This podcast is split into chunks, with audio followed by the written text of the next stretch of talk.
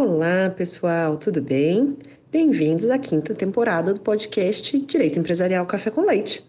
Eu sou Amanda Taide, mineira na origem, com passagem em São Paulo e candanga de coração. Casada, mãe do Pedro, de quase cinco anos. Pedro Taide, né? Do Lucas, de três anos recém-completos. Lucas Taide, né? E tutora do vira-lata Farofa. Sou professora doutora da UNB dos cursos de Direito Empresarial, Concorrência, Comércio Internacional e Compliance, e consultora do Pinheiro Neto Advogados nas mesmas áreas. Esse podcast é uma biblioteca em áudio gratuita, que tem o audacioso objetivo de aproximar os estudantes e os profissionais dos principais autores do direito empresarial no Brasil. Esse é um podcast simples, curto e gostoso como num café da manhã juntos durante a semana. Então, pegue sua xícara de café com leite ou chá, coloque o seu tênis para fazer um exercício físico ou então seu fone de ouvido para ouvir no seu meio de transporte diário. Então, vamos comigo para a próxima xícara de café com leite?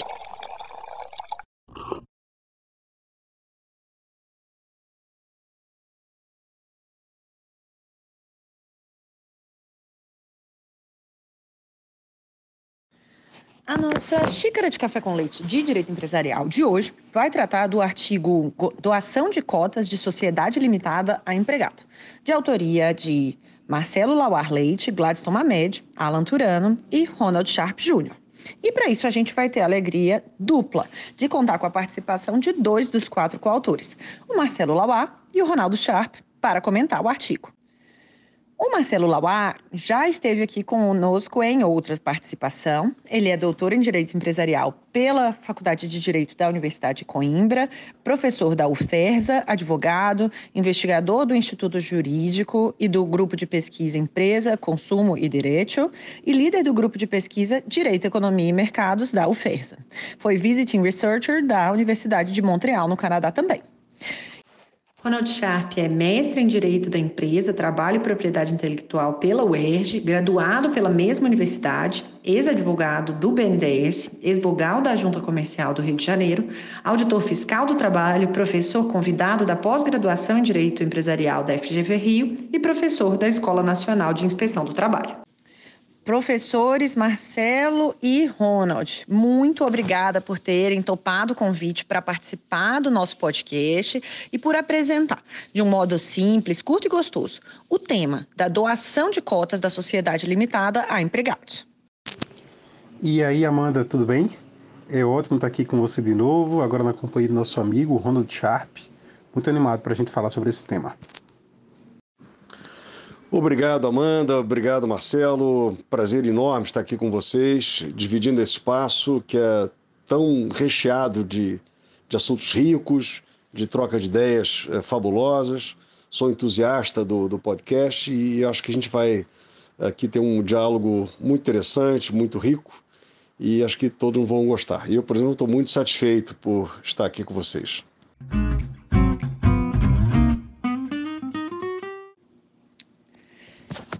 Professores, a, a gente tem esse artigo que foi escrito a quatro mãos. Conta pra gente um pouquinho da, do processo de redação desse artigo, como que surgiu esse tema, como que vocês se coordenaram para escrever. Tem muita gente com curiosidade né, sobre uh, como escrevem com autoria, professores com tanto calibre quanto vocês. Então, é, eu gostaria de fazer essa pergunta em nome né, dos nossos ouvintes sobre o processo de redação. É, Amanda, eu nunca achei um processo fácil esse de escrever em coautoria. Cada pessoa tem um estilo né, de linguagem, de raciocínio, se articula de uma forma diferente.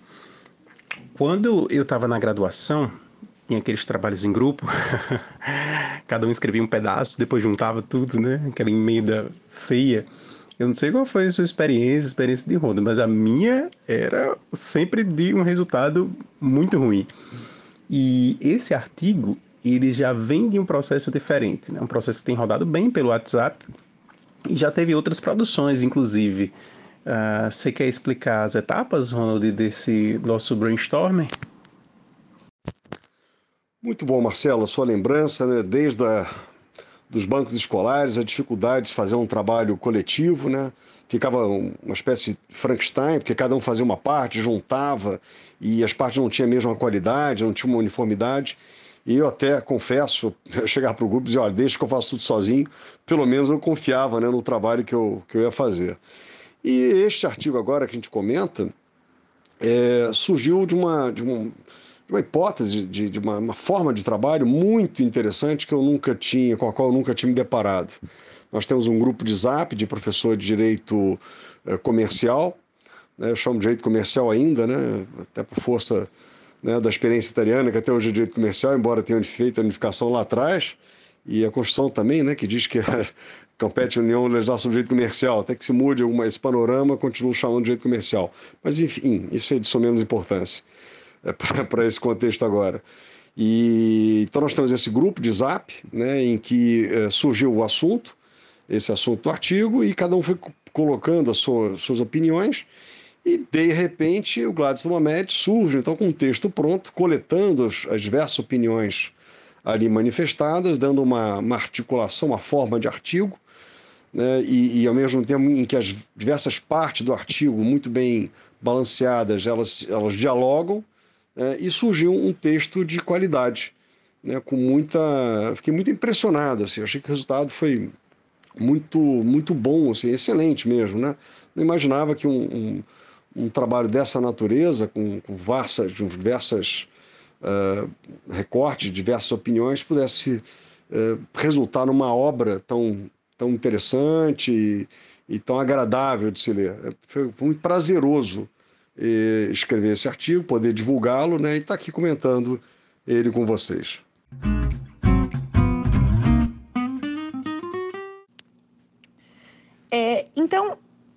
Começar agora sobre o artigo. O artigo fala sobre doação de cotas da sociedade a um empregado. Conta pra gente uh, como que pode funcionar. E dando um passo atrás, mostrando para gente, uh, para os nossos ouvintes, né? O que, que é uma cota? Qual é a forma né, de organização do capital social de uma limitada? Uh, se o quem são os, os sócios tradicionais, digamos, em uma sociedade limitada e eh, respondendo uma pergunta, né? um empregado, então, ele pode ser cotista de uma limitada? Eita, essa digressão é importante, Amanda. Eu vou tentar fazer um resumão disso aí. Vamos imaginar que eu e Ronald queremos montar uma padaria, tá? A padaria não vai surgir do nada. A gente precisa de um local, a gente precisa de máquina, de insumo, de contratação de funcionário, acordo com o fornecedor, a gente precisa ter um caixa, um computador, tudo mais. Como é que a gente faz isso? A gente forma um capital social, é um bolo de recursos. É, tenho falar em bolo dando exemplo de uma padaria. É, o capital social vai ser o que, no fim das contas? Uma representação financeira dos aportes, dos ingredientes né, que cada sócio colocou dentro da sociedade. Uh, idealmente, eu preciso que esse capital social ele seja o suficiente para que esse negócio opere de forma lucrativa. E o que é, que é mais comum aqui? É que esses aportes, esses ingredientes que os sócios vão colocar na formação deste bolo do capital social sejam feitos em dinheiro. Claro, Marcelo, não é obrigatoriamente dinheiro. É verdade, não é obrigatori obrigatoriamente dinheiro. Né? Pode ser outro bem. É, qualquer bem com apreciação econômica pode compor o capital social. Então, lá na padaria, pode ser que algum sócio entre com um fogão industrial, outro entre com um freezer, um imóvel, uma marca. Mas eu sempre vou ter uma representação líquida do valor de cada um desses bens. Então, você não aporta um freezer pelo freezer. Você aporta um freezer que representa naquele ato o valor de tantos reais. Então a gente tem ali nesse bolo formado pela mistura de dinheiro e de bens, o capital social expressado por um valor em reais. E aí vamos falar da cota. A cota é a fração do capital social. É um pedaço, uma parte do capital social. Cada sócio tem direito ao seu pedaço por aquela participação uh, relativa aos aportes que ele fez.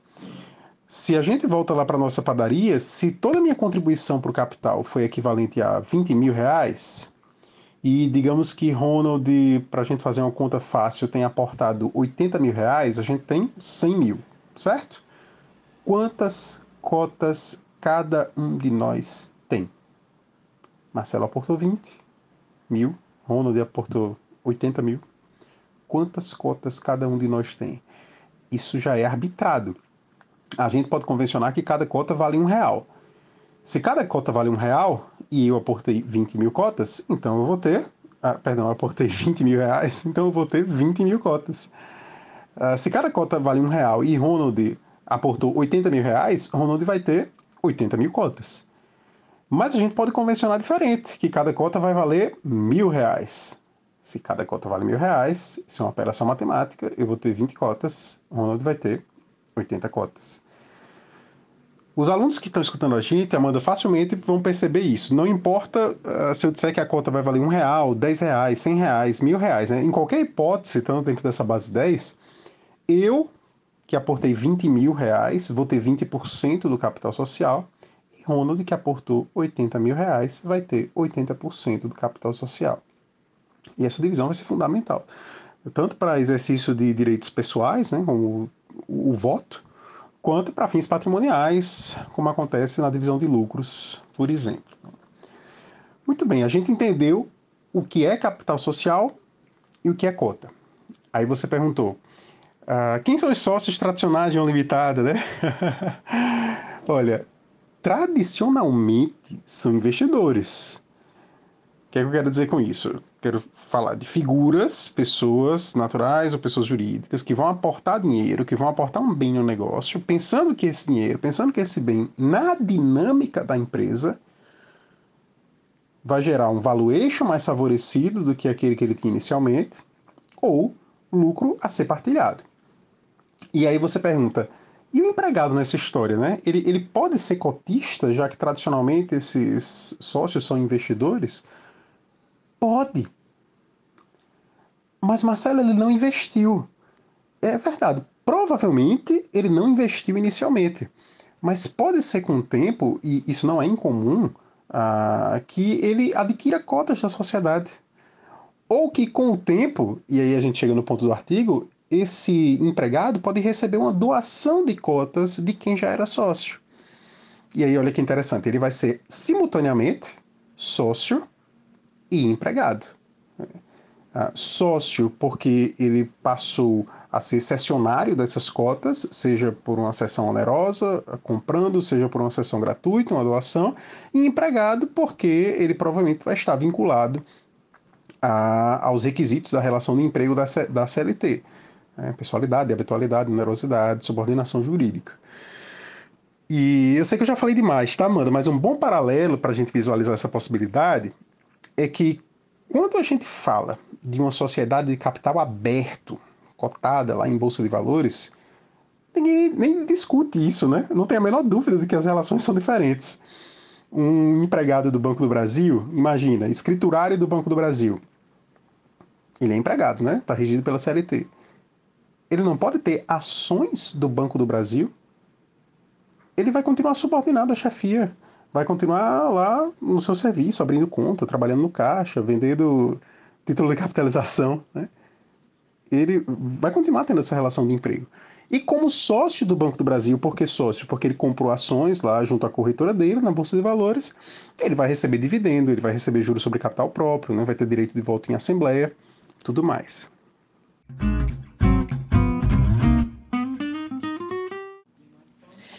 E diante dessa resposta que o Marcelo trouxe, Ronald, conta pra gente, é, essa, essa participação do empregado como cotista da limitada, isso não pode ser, na visão de alguns, uma forma de ocultação de um vínculo trabalhista? Como rebater eventualmente esse argumento? Então, Amanda, muito boa a provocação. O Marcelo eh, lembrou muito bem da, dos casos em que o empregado né, adquire participação acionária. Né? Nós temos agora casos mais recentes em que os, eh, os empregados, os trabalhadores, puderam eh, converter parte do seu fundo de garantia em participações acionárias eh, da Petrobras, da Eletrobras. Então, a gente raciocina de, de maneira muito tranquila né, quando uh, o empregado se torna acionista. Né? E fica a dúvida quando ele se torna uh, uh, cotista de uma limitada da qual ele é empregado. E é bom lembrar também que nós temos o contrato de vesting, né, pelo qual o, empregador uh, contrata com o empregado, né, convenciona com o empregado, né, que ele possa uh, progressivamente e dentro de certos critérios e atingidos certos patamares de desempenho, que o empregado possa vir a comprar né, participações, uh, cotas de uma sociedade limitada a qual ele faça parte como empregado. Então, é, o contrato vesting, que também tem sido cada vez mais utilizado, e principalmente agora diante das startups, em que se localiza uma startup, uma empresa nascente de alto potencial tecnológico, né, uma expectativa de lucro muito grande, identifica num, num empregado, um, um, trabalhador daquela sociedade, um, um talento, alguém, um, colaborador com um futuro muito promissor, muito interessante, que venha, que tenha a possibilidade de vir a se tornar sócio né, pela pelas características, pelos predicados que esse trabalhador carrega e vindo, vindo então a se tornar sócio, né, pelo contrato de vesting. Então é muito, enfim, essa, essa hipótese não é, não é incomum. Existe outra hipótese também que simplesmente o empregador ele queira uh, presentear, queira gratificar um, um, um, trabalhador pelo, pelo tempo que, que ele vem se dedicando àquele empregador, nas suas atividades, né, o grande desempenho que ele tem, para confiança, e queira dar, de, né, e aí o caso, agora não contradivesse, mas uma doação, queira doar cotas a, a esse uh, empregado, como um, um sinal de gratidão, né, de reconhecimento pelos longos anos de trabalho, pela, eh, pela qualidade né, da, da performance daquele, daquele empregado. Então, ele faria uma, uma doação a esse empregado. Então, eu vejo que essas hipóteses seriam, seriam muito tranquilas de a gente aceitar. Agora, é, é, existe a possibilidade sempre de mascaramento de uma, de uma fraude é, trabalhista, né? porque é, entendemos que as condições de, de empregado é, e de sócio elas não se excluem, na verdade elas podem ser acumuladas. Então o fato daquele empregado receber é, cotas, nesse caso aqui do artigo em doação, não significa que ele vai passar a, a trabalhar para a sociedade pela simples condição de sócio. Não, ele vai continuar trabalhando como empregado sujeito à, subordinação inerente ao contrato de trabalho. Daí não é porque ele agora é, passou a ser sócio né, que simplesmente se ignora, se, se, despreza a condição dele de empregado e passa a se exigir uh, um trabalho fora, do, um labor desse, desse empregado, pela simples qualidade de sócio que ele ostenta agora e que ele não tem qualquer limitação né, de decorrente do contrato de trabalho. É, eu entendo que isso aí seria uma, uma fraude, até porque é, defendo esse artigo, tem artigos publicados no, no Migalhas, é, que a posição do, do, sócio numa, numa limitada é de mero investidor. O sócio não tem que trabalhar. Tirando o sócio é, que seja administrador, que recebe prolabore, os outros sócios que têm apenas uma mera participação como cotista, eles não têm que trabalhar, não têm o dever de trabalhar.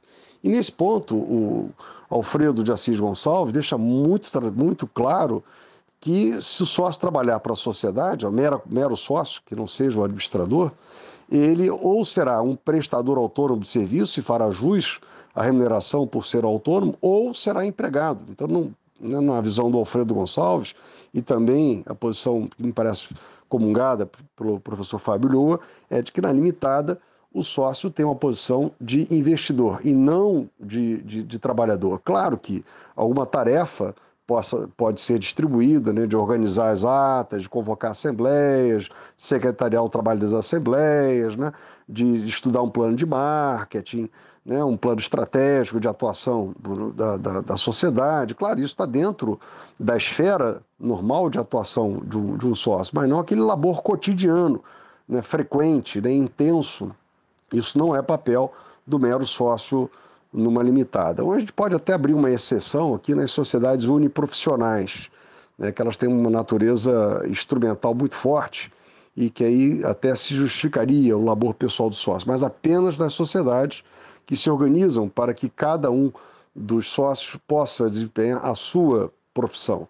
Fora isso, não. Fora isso, o papel do sócio uh, é meramente investidor. Então, se esse empregado recebe cotas, né, ele uh, continua trabalhando como empregado, fazendo jus a todas as suas vantagens decorrentes do contrato de trabalho, né, toda a regulamentação que existe em torno do contrato de trabalho, e não é porque ele agora galgou a posição de sócio que esses direitos vão ser solapados, ignorados, né? principalmente a uh, questão da jornada, a limitação da jornada, né?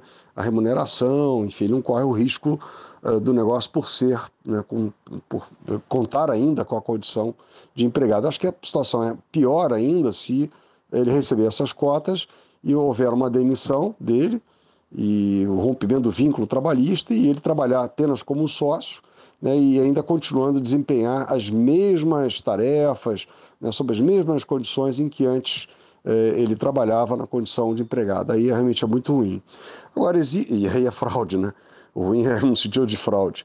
E a outra hipótese que eu vejo de, de fraude também trabalhista é o mascaramento, uma, sub, é uma substituição, na verdade, da remuneração que o empregado faria direito, faria jus, uh, por uma, uma participação societária, né? uma forma indireta de dar uma participação societária, substituindo uh, a remuneração normal a que ele teria direito. Né? E é isso correndo risco também de parte da remuneração ser mascarada com vínculo societário. Não estamos falando aqui da hipótese de, de, de que o trabalhador deve, é, é interessante que ele participe do, do, se engaje no esforço produtivo, mas não podemos admitir que há, se, haja simplesmente uma substituição da remuneração de empregado que ele, que ele tinha, agora por uma expectativa de lucro da sociedade, agora que ele também é sócio. Não, as coisas não. Essas duas situações são é, coexistem né, e não pode haver uma, uma, uma eliminação de uma por outra.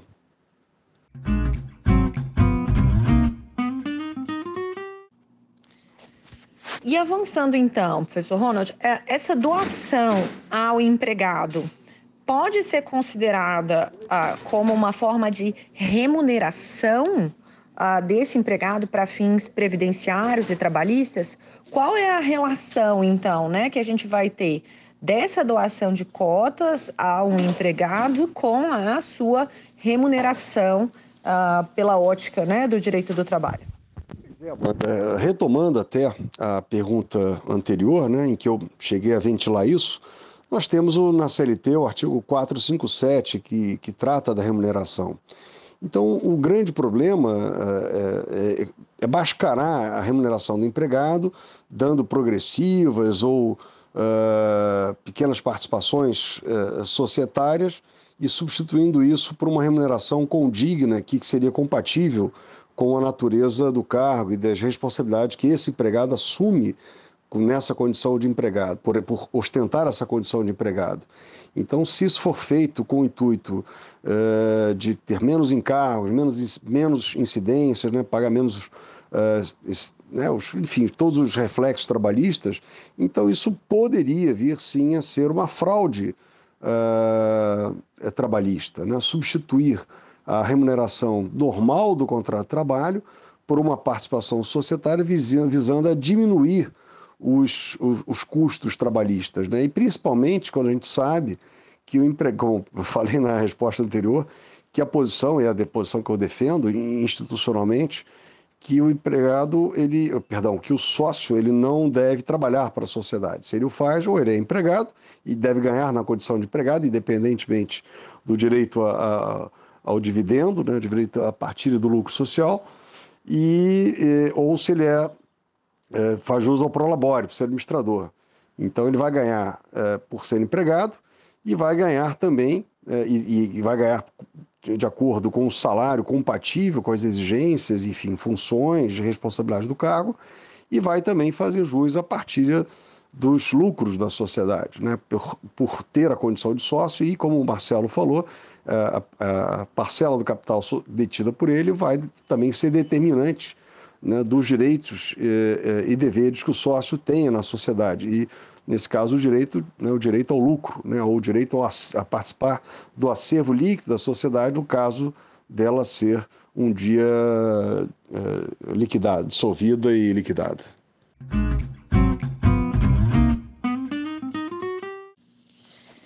Então, a gente pode dizer, pelo artigo de vocês, uh, do ponto de vista empresarial, uh, que a questão é mais simples uh, pela ótica do, do, direito comercial do que do ponto de vista trabalhista?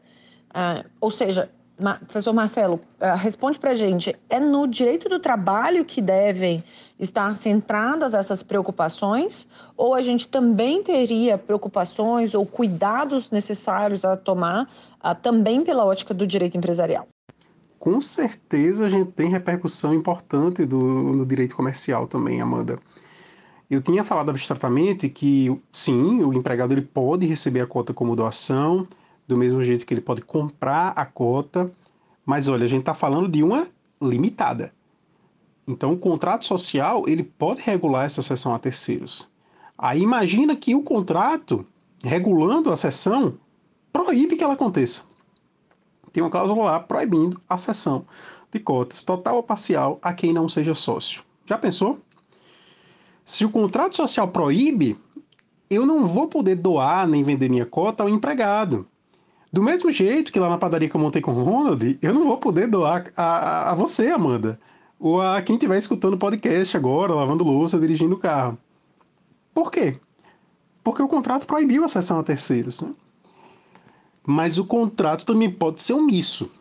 Se o contrato é omisso, aí a gente já puxa a regra do 1057 do Código Civil. Então, ah, na omissão eu posso sim doar ao empregado, eu posso sim vender ao empregado, vender a você, Amanda, posso doar cota a um dos nossos coautores, o professor Gladys Mamed, o professor Alan Turano. Posso fazer isso de vender ou doar para quem quer que seja, desde que não tenha oposição de mais que 25% do capital social. Então, na nossa padaria, Ronald, você que tem 80% do capital social, mais que 25, né? Poderia impedir que eu doasse minhas cotas ao empregado. Mas eu, que só tenho 20%, não poderia impedir você de doar. Então vejam quantas repercussões possíveis. Será que se os sócios tivessem sido consultados sobre essa possibilidade de cessão a terceiros, lá atrás, lá na constituição do negócio, não se evitaria esse tipo de discussão? E isso é só um caso que mostra, Amanda, a importância da diligência do advogado na construção desses contratos sociais.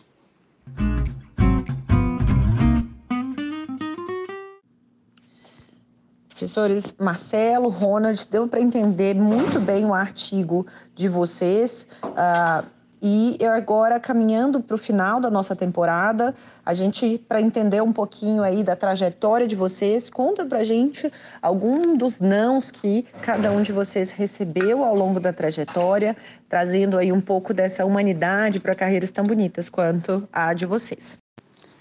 Eita, Amanda, se a gente gravar 10 podcasts, cada um vai ser um não diferente, viu? Porque isso aí eu coleciono a minha carreira é acadêmica, então eu vou uh, voltar a falar de nãos acadêmicos. Né? Esse, particularmente, esses nãos, foi uma sucessão de nãos que eu recebi, foram particularmente sensíveis, porque foi uma época em que eu decidi, com a cara e a coragem e poucos recursos que eu tinha juntado em três anos de atividade profissional, a ir com minha hoje esposa, mas então namorada, morar em Portugal para que eu cursasse o doutorado em Direito Empresarial na Universidade de Coimbra. Então, era uma vida com despesas em euro e que não tinha uma fonte de custeio regular, né? era só o dreno em relação às economias que a gente tinha conseguido juntar, que não eram muitas, mas quando a gente foi, foi na expectativa de que alguma hora a gente iria conseguir alguma fonte de financiamento, né? ou de trabalho, ou de, de bolsa, e nada disso aconteceu. Pelo contrário, eu tive várias negativas de financiamento do meu projeto lá em Direito Empresarial. Tentei junto à CAPES, junto ao CNPq, junto à FCT, que é a Fundação de Ciência e Tecnologia de Portugal. Vários editais, acho que eu devo ter tentado uns três ou quatro editais uh, de cada uma delas e sempre a resposta era não, que o projeto não, não era adequado e que deveria mudar nisso ou naquilo. Eu adequava o projeto a cada rodada de pareceres e mesmo assim, quando vinha uma nova análise, a resposta era não. E, e isso foi uma época um tanto quanto difícil, né? Você está em outro país sem fonte de financiamento e recebendo essas pás de areia na execução do seu projeto, terminou que a gente precisou antecipar a nossa volta uh, para o Brasil, porque os recursos foram acabando né, antes do prazo. Eu continuei minhas pesquisas majoritariamente no Brasil, e esse não terminou que abriu a, a, as portas profissionais para a atividade que eu faço hoje. Né? Hoje eu sou professor da UFERSA, uh, no Rio Grande do Norte, e eu só vim para o Brasil para fazer essa prova desse concurso da UFERSA porque eu não tinha mais dinheiro para me manter em Portugal, porque a ideia inicial era a gente passar os quatro anos lá, né? Então, na verdade, se eu tivesse obtido financiamento uh, na época, né, se eu tivesse tido sim essa oportunidade profissional, talvez eu tivesse perdido, eu não sei se teria outra prova e o que é que eu iria estar tá fazendo hoje. Mas, mais uma vez, os nãos, eles vêm na nossa vida, impactam né, de uma maneira que a gente não compreende naquele momento e de alguma forma fazem surgir novas possibilidades. Sobre os nãos que a gente vem, que a gente recebe ao longo da vida, né, Amanda? Eu me marcou muito as duas tentativas que eu fiz é, de participar do conselho de administração do BNDES. Né? Hoje em dia eu estou no Ministério do Trabalho, né? e mas fui também advogado do BNDES, mantenho uma relação né, de, com os amigos, com os colegas do BNDES. E até bem pouco tempo atrás, uh, o estatuto do BNDES dizia que uma das vagas do Conselho de Administração seria ocupada por um representante indicado pelo Ministério do Trabalho. Então, por duas vezes, uh, previ a primeira no governo Dilma e a segunda no governo Michel Temer, eu tentei com, que essa vaga fosse preenchida por mim, né, já que ela estava, inclusive, estava. Uh, sem preenchimento, há muito tempo, uns cinco anos, chegou a chegar cinco anos, sem que ela tivesse sido preenchida por uma indicação uh, do representante do Ministério do Trabalho. Então, na época, eu acionei os contatos todos, né, e a coisa estava mais ou menos uh, definida, e na época a, a, a, presidente Dilma disse que gostaria que a vaga fosse ocupada pelo próprio ministro em si, e não por uma pessoa indicada pelo ministro que não fosse ele próprio, né? E acabou que a vaga não foi preenchida e ficou lá é, dormitando. Né? Veio o governo Michel Temer, eu retomei essa, essa ideia, né? estive pessoalmente com, com o ministro do Trabalho na época, que me prometeu o apoio no preenchimento dessa, dessa vaga, e, e eu acho que não havia um certo desconhecimento hum, de que essa vaga estava, estava, estava disponível para ser preenchida por alguém indicado do Ministério do Trabalho, e, para minha surpresa, né, conversei também com, com o presidente Levi, que era presidente do, do BNDES na época, né, com a assessoria dele, né, com outros conselheiros também. Tinha um amigo que era é, conselheiro do BNDES indicado como representante dos empregados, conversamos bastante e estava tudo certo para ser indicado e fui surpreendido, houve alguém atravessou, um, um, alguém com uma trajetória política que não é do quadro efetivo do Ministério do Trabalho, acabou conseguindo essa indicação e, e de maneira muito surpresa para mim, ele acabou é, ingressando nos quadros do, né, do, do, Conselho de Administração do BNDES, inclusive aí eu fiquei sem essa, essa vaga. Né? Eu queria juntar né, o Ministério do Trabalho, onde eu estou, com o lugar onde eu estive e com o qual mantive, mantenho, mantive relações. Né? Eu cheguei a dar vários treinamentos né, para o BNDES depois que eu saí treinamentos internos, então gostaria de fazer essa ponte, né? já que também entendo que o direito do trabalho é, e o direito empresarial estão juntos, né? A gente costuma dizer que empregador é empresa, né? O artigo terceiro da segunda da CLT, terceiro é empregado, artigo segundo da CLT, empregador é empresa. Enfim, e o que é empresa? Onde a gente vai estudar empresa? É no direito comercial e empresarial. Então, os assuntos, e até na pergunta que você fez, Marcelo, é, eles estão andam juntos, né? Então eu, eu, eu assim eu, eu, eu trabalho muito com a perspectiva de diálogo de, das fontes, né? As fontes se interpenetram, se dialogam, então não, é, não, não se pode aplicar um, isoladamente um, um ramo do direito sem ter em conta também disposições e princípios de outro ramo do direito com o qual uh, há um, um, um diálogo entre as diversas disposições.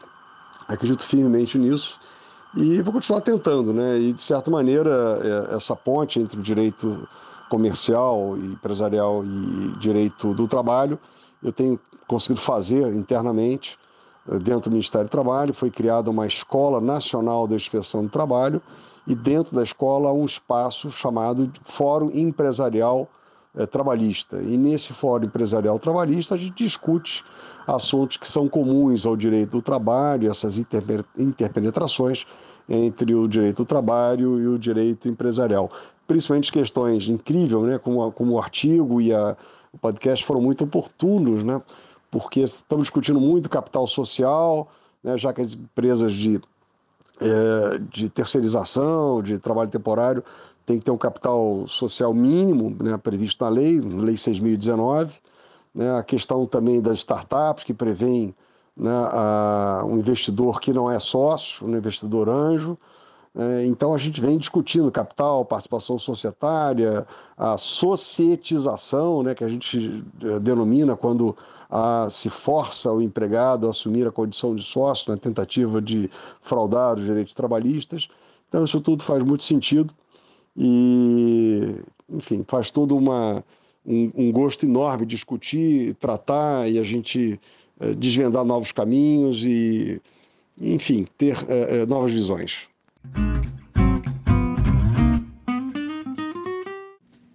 E por fim, professores, eu queria que vocês uh, dessem um mapa da mina para os nossos ouvintes. Uh, conta para gente qual o método, o que, que vocês fazem diariamente, semanalmente, mensalmente para se manterem atualizados, para conseguirem né, atualizar os planos de cursos dos semestres letivos de vocês, para poder estar atualizados na atuação profissional, para poder escrever artigos tão relevantes e tão interessantes quanto aqueles que vocês escrevem? Amanda, lá no primeiro podcast que a gente gravou do Intervenção Judicial em Conflitos Societários, eu falei de dois mecanismos indispensáveis para mim de atualização, que são periódicos. Né? Falei da revista semestral de Direito Empresarial, da UERJ, RSTE, e falei da revista Fórum de Direito Empresarial, que acho que é coordenada pela professora Márcia Carla e, salvo engano, pelo professor Alexandro.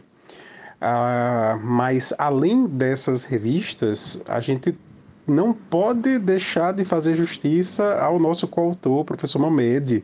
Ah, professor Mamed, ah, desde 1996, edita semanalmente. É, é, é, uma, é uma dedicação e uma resiliência que eu acho que eu nunca vou conseguir alcançar na minha vida. Mas imagina, desde 96, semanalmente, o informativo Pandectas que hoje é publicado gratuitamente no site da editora Gen. Ah, e aí o professor Mamed traz não só artigos, como a informação de repertório legislativo, tanto leis em sentido estrito, quanto decretos e ah, indicações de livro. Olha, é, é uma fonte assim, que eu sempre consulto e eu não sei por que razão eu não mencionei no podcast passado. Então, queria fazer justiça e para quem não conhece, procure o informativo Pandectas no site da Agente Jurídico, editado pelo professor Mamed. Essa questão da atualização é também muito particular de cada um, né? Eu fiquei muito satisfeito do Marcelo ter citado a revista semestral Direito Empresarial da UERJ, né? Porque eu já tenho dois artigos publicados na revista 10 e revista 12, é, fala uma sobre responsabilidade é, do sócio na sociedade simples pura e outro artigo que eu falo sobre é, riscos também de a, a, acidente de trabalho, aspectos relacionados à segurança e saúde do trabalhador, porque inclusive a, o direito comercial, o direito de trabalho pertencia até certo tempo, né, inclusive na época em que eu fiz mestrado na UERJ, o direito de trabalho pertencia a, ao departamento do direito comercial. Então, como a revista era do direito comercial, também escrevi um artigo sob, sob enfoque uh, uh, mais próximo ao direito do trabalho. Mas eu, eu costumava ler muito antigamente a COAD, né, o também informativo uh, Jurisprudência Juruá, que já, né, já acabou, e, mas leio diariamente né, um, um clipping jurídico, é um clipping que presta serviço, que faz para vários escritórios. Leio também uh, Migalhas, né? leio uh, também valor econômico, né? principalmente aquela coluna legislação. Uh, esse esse uh, clipping traz, assunto, traz artigos do Jota, da Conjur, estamos sempre uh, antenados a isso, muita leitura de jornal e os artigos né, que vão, que chegam até nós. Uh, esses artigos são publicados, são divulgados, melhor dizendo, né, nesse grupo de Zap de professor de direito comercial que eu mencionei. Tem um, um grupo que é inspirado, tem a, a condução, a inspiração do Gladstone Mamed, né, onde, foi, de onde surgiu este artigo, mas tem também um grupo que foi é, idealizado pelo professor Fábio Lhoa, em que também ali são é, postados é, muitos artigos, né, divulgadas novas obras, e ali é um importante material e fonte de, de consulta para que a gente se mantenha atualizado, mantenha bastante atualizado. E eu acabo usando esse material todo para também abastecer e, e trazer subsídios, contribuições para a, a, Escola Nacional da Inspeção do Trabalho, nesse Fórum Empresarial Trabalhista, do qual eu ajudei, eu sou também um dos fundadores, né, e, e do qual eu, eu participo.